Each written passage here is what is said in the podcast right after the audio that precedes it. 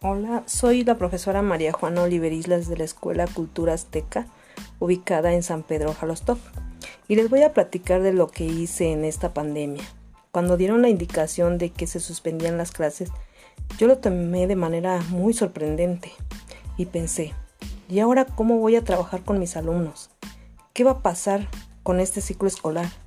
Y además, honestamente, me dio miedo al saber de esta enfermedad que amenazaba a todos en ese momento, lo que hice fue refugiarme con mi familia en Guayacocotla, Veracruz, un lugar con mucha naturaleza.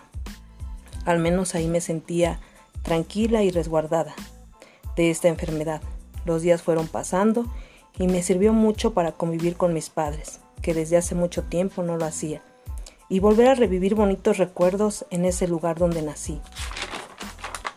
Pasaron los días y yo pensé, esto, yo pensé que esto de estar en casa solo sería de unos meses o dos meses, pero no fue así. Y empezó mi angustia de cómo seguir trabajando, cómo vivir sin la socialización con mis compañeros de trabajo, con mis amigos y amigas.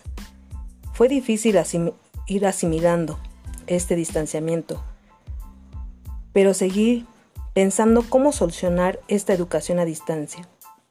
Inicié con videollamadas a mis padres de familia y a mis alumnos para platicar con ellos. Y me alentaban mucho y yo los contagiaba con mi esperanza de volvernos a ver pronto y volver a estar en nuestra escuela.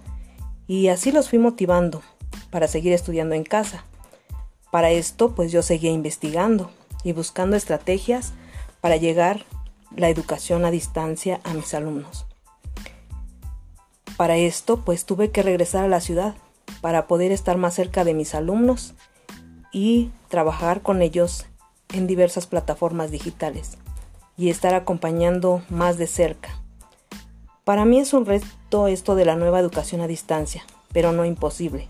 Sé que con el apoyo de mis compañeros docentes que siempre han estado ahí presentes, voy a lograrlo y voy a seguir aprendiendo.